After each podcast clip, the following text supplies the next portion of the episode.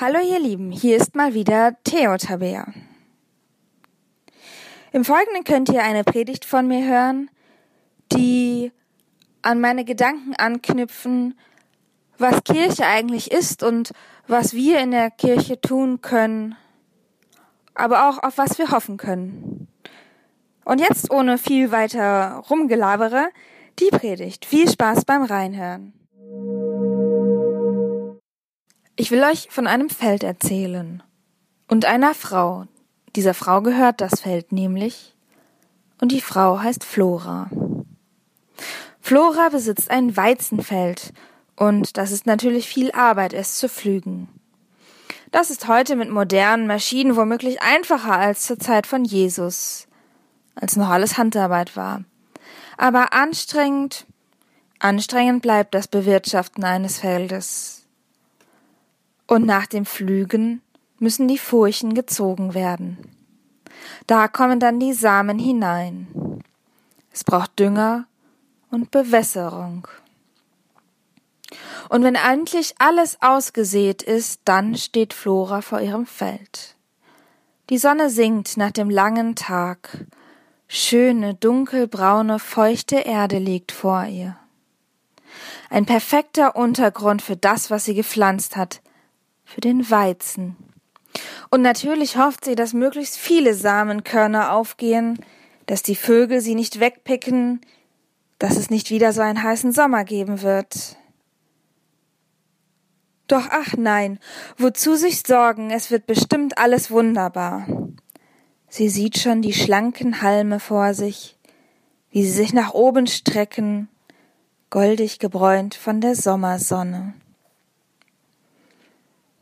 Doch dann tippt sie sich gegen die Nase. Sie greift mit einem Mal in ihre Tasche. Sie zieht einen winzigen Samen hervor. Und der ist viel kleiner als die Weizenkörner, die sie eben ausgesät hat. Ihre Hand ist noch voller Erde, und die Erde hat sich gesammelt in den Lebenslinien ihrer Hand. Und in dieser erdigen Hand kullert jetzt das Senfkorn hin und her. Wenn es ihr einmal herunterfällt, dann findet sie es womöglich niemals wieder, denn es ist so klein. Flora grinst. Sie geht auf das Feld, mit großen Schritten misst sie das Feld aus, ein Schritt nach dem anderen, und irgendwann, irgendwo lässt sie das Sanftkorn fallen. Sie weiß natürlich nicht genau wo, es gleitet ihr einfach zwischen den Fingern hindurch. Warum hast du das gemacht? Ihr kleiner Sohn Thomas zieht an ihrem Ärmel. Er geht ihr gerade einmal bis zur Hüfte, und sie hat eigentlich gar nicht gemerkt, dass er zu ihr aufs Feld gekommen ist. Was gemacht? fragt Flora nach. Na, ich hab's doch gesehen, sagt Thomas. Ich, ich hab dir ja das Senfkorn geschenkt, weil die Pfarrerin hat doch gesagt, wenn du Glauben hast wie ein Senfkorn, kannst du zum Berg sagen, heb dich auf und geh woanders hin. Also ich dachte voll die Superpower, die dieses Senfkorn hat, wenn es Berge verschieben kann. Und ich hab ja zu dir gesagt, Mama, du sollst das Senfkorn für mich aufheben. Na, und jetzt hast du es fallen lassen. Ich hab das genau gesehen. Doch Flora lächelt. Sie kniet sich hin und nimmt die Hand von Thomas. Aber was würde denn passieren, fragt sie, wenn ich das Senfkorn ganz für mich behalten würde? Da überlegt Thomas. Na ja, es würde, also, du meinst, du würdest es ganz lange aufbewahren? Na ja, vielleicht würde es irgendwann sterben? Ja, so ähnlich, sagt Flora. Es würde trocken werden und es würde niemals etwas daraus wachsen können. Aber hier in der Erde wird es groß und es wird wachsen, platzt es aus Thomas heraus. Aber Mama, fragt er dann, pflanzen wir hier nicht immer den Weizen an? Flora lacht. Ja, das stimmt. Hm, meint Thomas, denkst du, aus dem Senfkorn wächst wirklich etwas? Vielleicht war es ja schon alt und schon tot, als die Pfarrerin es mir gegeben hat. Das weiß ich nicht, antwortet Flora. Es hängt ja auch viel vom Wetter ab und wie schnell die anderen Pflanzen wachsen. Na ja, aber wir haben jetzt jedenfalls alles getan, was wir konnten, oder nicht? Da hat Thomas eine Idee. Seine Augen leuchten. Aber wir könnten ja noch mehr Senfkörner kaufen und pflanzen.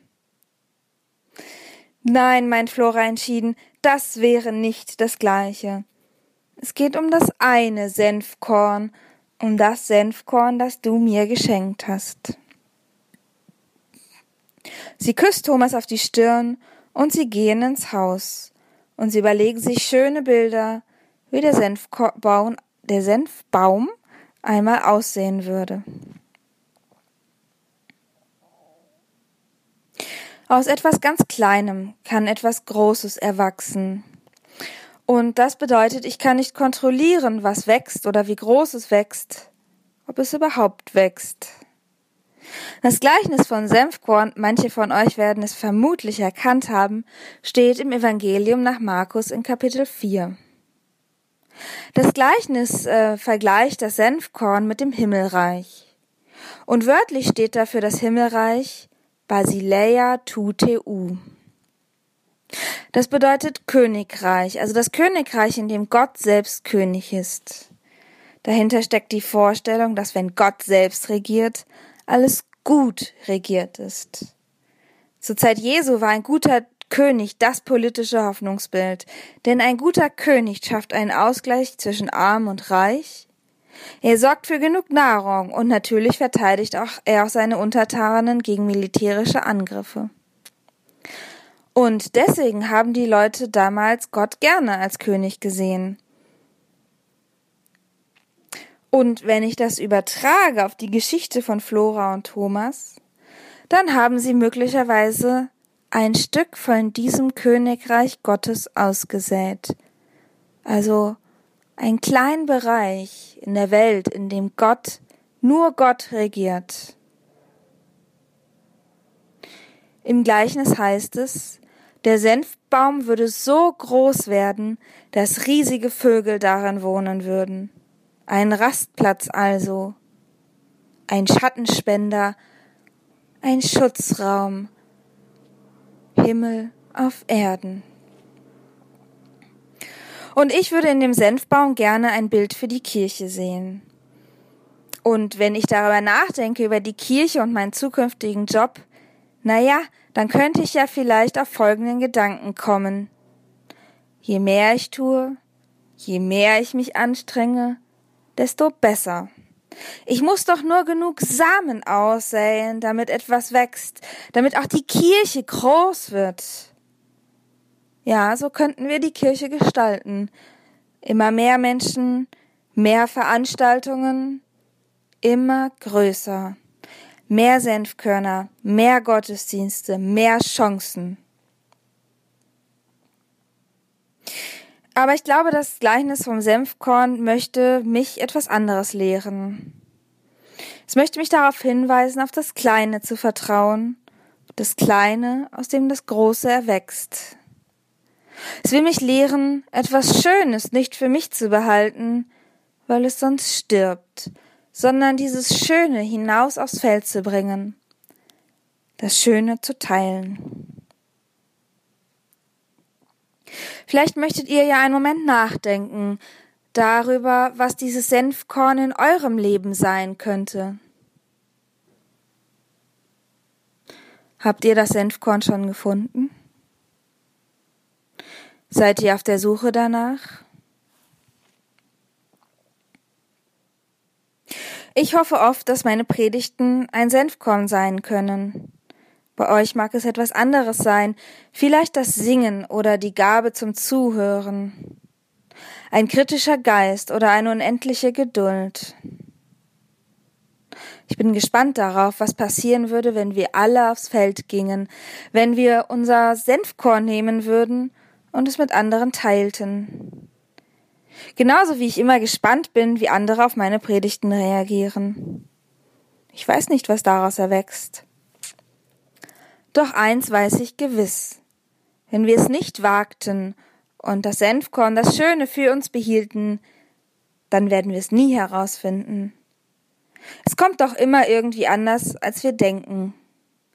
Was immer Gott wachsen lässt, was immer er entscheidet aufgehen zu lassen. Ob es ein Senfkorn ist oder am Ende eine Eichel oder ein Apfelkern. Eins ist gewiss. Es steckt Leben darin. Und ich vertraue darauf, dass Gott selbst hinsieht und in unserem Tun und Denken den Samen entdeckt, um neues Leben wachsen zu lassen. Amen.